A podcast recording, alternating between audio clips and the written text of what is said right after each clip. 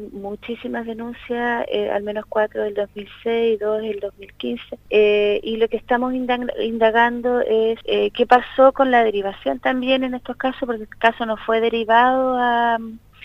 al Centro de la Mujer, en el caso este caso correspondiente al Centro de la Mujer de Osorno. y ahí estamos tenemos que hacer las indagaciones de ver qué pasó, por qué no, no fue derivada o,